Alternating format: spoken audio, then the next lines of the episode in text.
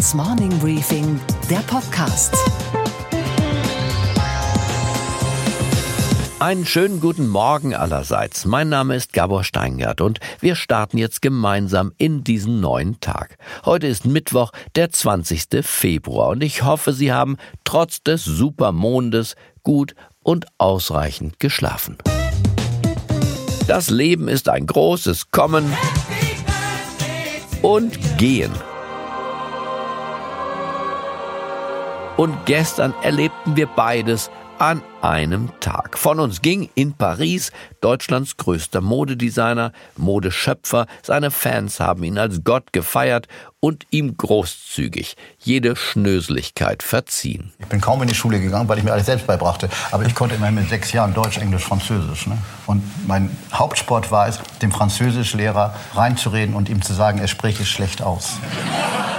Und wir erlebten zur gleichen Zeit in den USA die Geburt, also genauer gesagt die Wiedergeburt des demokratischen Präsidentschaftsbewerbers Bernie Sanders. Der geht zwar stramm auf die 80 zu, aber fühlt sich fit und befeuert von dem fünf Jahre jüngeren Donald Trump, den er so gerne beerben würde.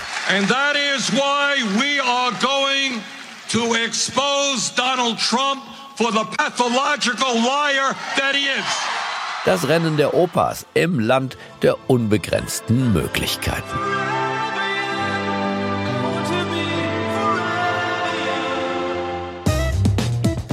Unsere Themen heute. Karl Lagerfeld ist tot, aber wir lassen ihn noch mal leben.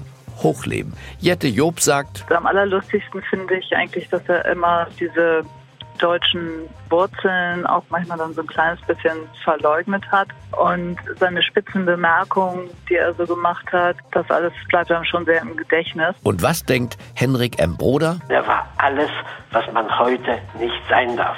Er war eitel, er war eingebildet, er war ein Dandy und vor allem er war reich. Gleich hören wir die kompletten Nachrufe der beiden, die in einem Punkt sich deutlich voneinander unterscheiden. Außerdem, ich spreche jetzt gleich mit unserem Washington-Korrespondenten Peter Ross Range über den neuen Anlauf von Bernie Sanders und was das für Trump und die amerikanischen Demokraten zu bedeuten hat. Wir schalten danach an die Wall Street und wollen verstehen, warum im Amazon-Zeitalter ausgerechnet die traditionsreiche Supermarktkette Walmart auf einmal Rekordergebnisse liefert. Und Sophie Schimanski, unsere Börsenreporterin, wird uns auch verraten, was der deutsche Einzelhandel davon lernen kann. Bernie Sanders will es nochmal wissen. Ganz offiziell meldete er gestern den Anspruch an, nochmal als Präsidentschaftskandidat der Demokraten ins Rennen zu gehen. So, Senator Sanders, you're going to run for president. I am going to run for president. That's correct. What's going to be different this time? We're going to win. Die zur Schau gestellte Siegeszuversicht in allen Ehren. Aber was bedeutet das wirklich für den kommenden Wahlkampf der Demokraten, der ja in einem ohnehin polarisierten Land stattfinden wird? Fragen, die uns jetzt unser Washington-Korrespondent Peter Ross Range beantworten wird, der sein Leben lang als politischer Journalist arbeitet und früher für Time Magazine Korrespondent in Berlin und Reporter in Vietnam war. Hi, Peter Ross Range in Washington. Good morning, Gabor in Berlin. Bernie Sanders, Peter, seems to be uh, ready to run again for the Democratic nomination. What do you think about that? Is he really the right man to resonate with the American middle class? Uh, that is hard to say, uh, Gabor. He was very successful in 2016 against Hillary Clinton in some of the primaries, but those were mainly very young people that he aroused with his very progressive rhetoric. Keep in mind that Bernie Sanders is a near perfect embodiment of the old left in America. He's the product of the hard scrabble Jewish immigrant neighborhoods of New York City, and as a student in the 60s, he joined the Young People's Socialist League, the far left of the student movement, and later he even ran as a socialist and finally won office from the small state of Vermont as a socialist. So he obviously has some appeal to the middle class, but it goes only so far. You already mentioned in 2016, Sanders ran against Hillary Clinton and nearly beat her. What is the heart of his political message today? It's pretty much the same as it was before. He favors very expensive things like free college for all, Medicare for all, which would be universal health care, elimination of student debt. These are very expensive programs. He hasn't explained how to pay for them. Uh, but he also is uh, against gun violence. He wants to help the poor as much as possible. Uh, but these are programs that are shared by other people on the left as well. That's a very progressive program, even for the Democrats. How do you rate Sanders' chances this time? The fact is that the field is already very crowded, and it's very crowded on the left. There are at least uh, 13 candidates out there, and half of them are espousing similar programs. Some of them supported Bernie last time, and now they're running on their own, like Elizabeth Warren. So the question is whether a 77 year old guy with white hair and uh, long arms can compete against uh, people 20, 30, 40 years younger than himself who are saying the same thing. But it is a fact that Sanders still has the biggest mailing list and the largest social media presence of all the Democratic candidates so far. However, we don't know if once again he can become a political rock star among young people. How do the other Democrats feel about Sanders coming into the race? Is he destroying their momentum? Could be. Uh, for the moment, he will actually energize it, uh, but they're worried about the long term impact. Uh, that's why it is important to see if the younger candidates will marginalize him. A lot of people uh, in the Democratic Party see Sanders as a loner, as an egotist, not as a team player, even though he campaigns on social solidarity. Remember, Bernie Sanders is not even a Democrat. He is a self declared independent, even though he votes with the Democrats in the U.S. Senate. Let's talk about President Trump. Any reaction from him? Any comments from the White House? Oh, yeah, they love this. Uh, they are already talking about how Bernie Sanders is the embodiment of the Democratic Party. Uh, they love labeling them as socialists, which is a bad word in American politics. And they even compared the goals of the Sanders campaign to Venezuela to the socialist government of Venezuela. Sanders, in turn, calls Trump a pathological liar, a racist, a sexist. So it's obviously going to be a very fiery and exciting political campaign. Thank you, Peter, for your judgment and for your analysis. You're welcome, Gabor.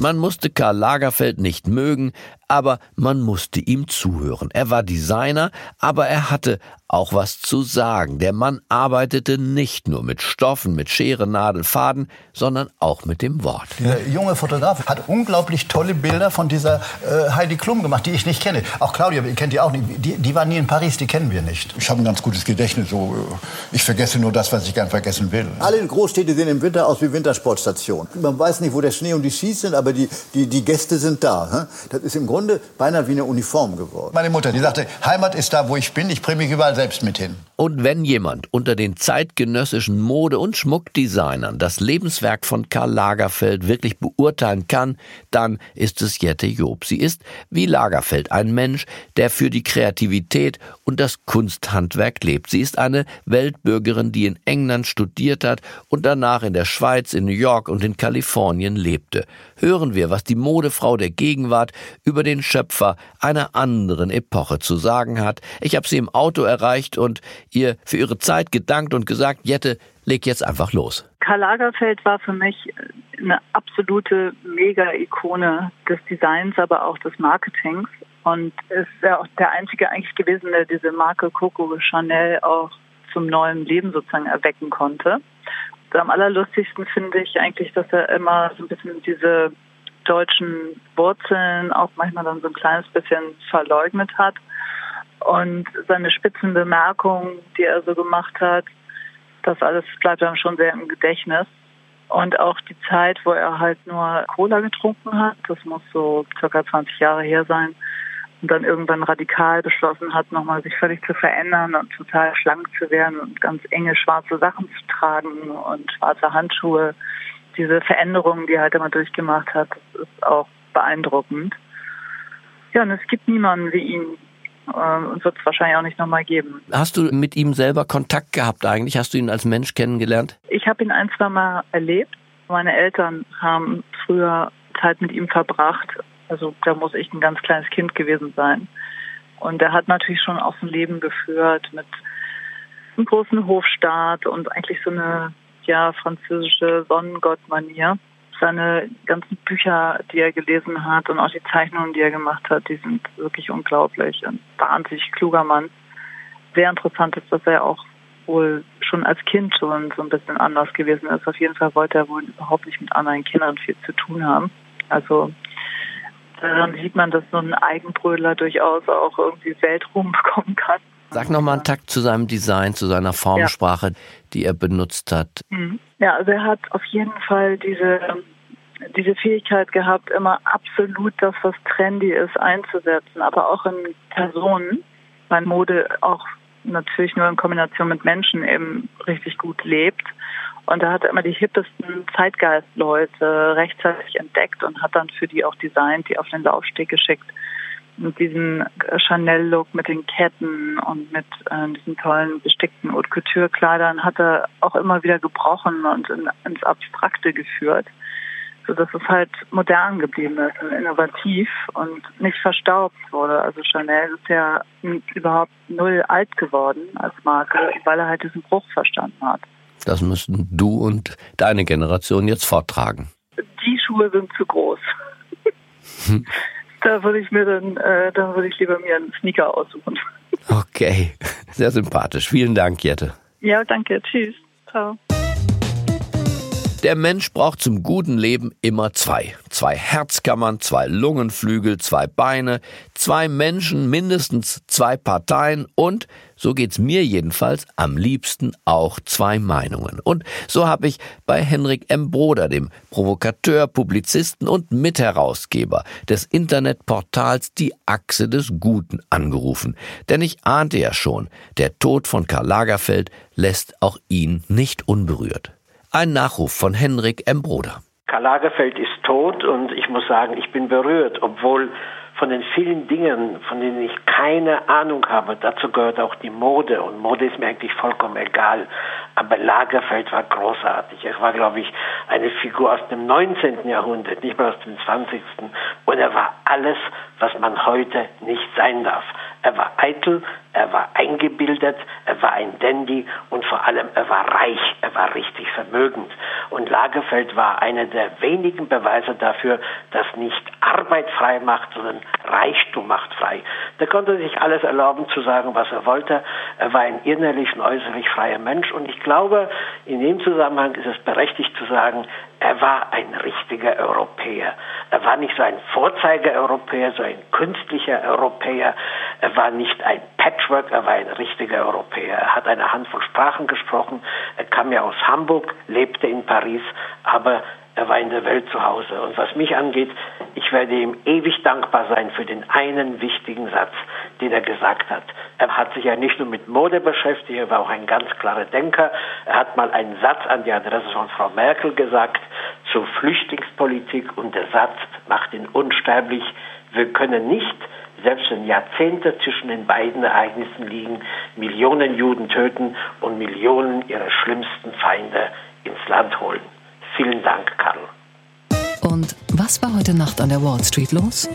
Damit schalten wir nach New York zu unserer Börsenreporterin Sophie Schimanski, die für uns die Finanzmärkte keine Sekunde aus dem Auge verliert. Einen schönen guten Morgen, Sophie. Guten Morgen, Gabor. Es gibt frische Zahlen vom größten Einzelhandelskonzern der Welt, Walmart, und die fielen verrückterweise positiv aus. Erzähl uns mehr. Ja, sie haben die besten Zahlen der letzten zehn Jahre vorgelegt und es war ein wichtiges Quartal, nämlich das Weihnachtsgeschäft. Umsatz und Gewinn beide lagen über den Erwartungen der Analysten. Der Umsatz in den Geschäften ist um gut 4% geklettert und das, obwohl die Anleger ja letzte Woche Zahlen verdauen mussten, die eigentlich auf eine Schwäche im Einzelhandel hingewiesen haben. Aber Walmart eben offenbar eine positive Ausnahme. Die Aktie, ist aus dem Handel raus mit einem Plus von etwa 2,2%. Das war etwas etwas weniger als am Vormittag, da waren es etwa 4 Prozent. Das ist wirklich beeindruckend, Sophie. Aber was kann der deutsche Einzelhandel, der sich ja mit Amazon erkennbar schwer tut, davon lernen? Naja, erstens, das Online-Geschäft macht Walmart zum Gewinner. Die Umsätze alleine online kletterten um 40 Prozent und das lässt sich der Konzern auch durchaus was kosten. Statt Geld in neue Filialen und eben Fläche zu stecken, investieren sie in Technologie. Und zum Zweiten, sie kaufen viele andere Online-Shops auf, statt eben selbst das Rad neu zu erfinden. Und dann haben sie drittens erkannt, dass auch die Zukunft des Lebensmittelverkaufs online stattfindet und bauen eben ihr Liefernetzwerk aus. Also während Amazon in den USA noch immer etwa 50 Prozent des gesamten E-Commerce-Umsatzes ausmacht, gewinnt Walmart immer mehr an Bedeutung. Also das eine positive Entwicklung für das Unternehmen, Gabor. Okay, Gabor. Und was hat dich heute Morgen wirklich überrascht?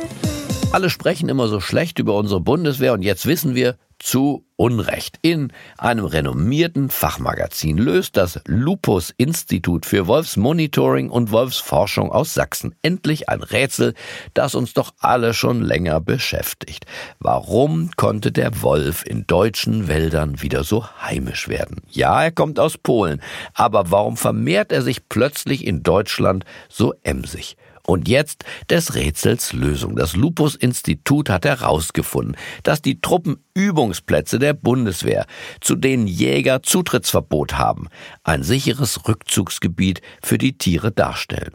Da wird zwar auch manchmal geschossen, aber eben nicht auf Wölfe. Und wenn man böse wäre, könnte man sagen, nicht mal die Wölfe haben Angst vor unserer Bundeswehr. Ich wünsche Ihnen einen vergnüglichen Start in diesen neuen Tag.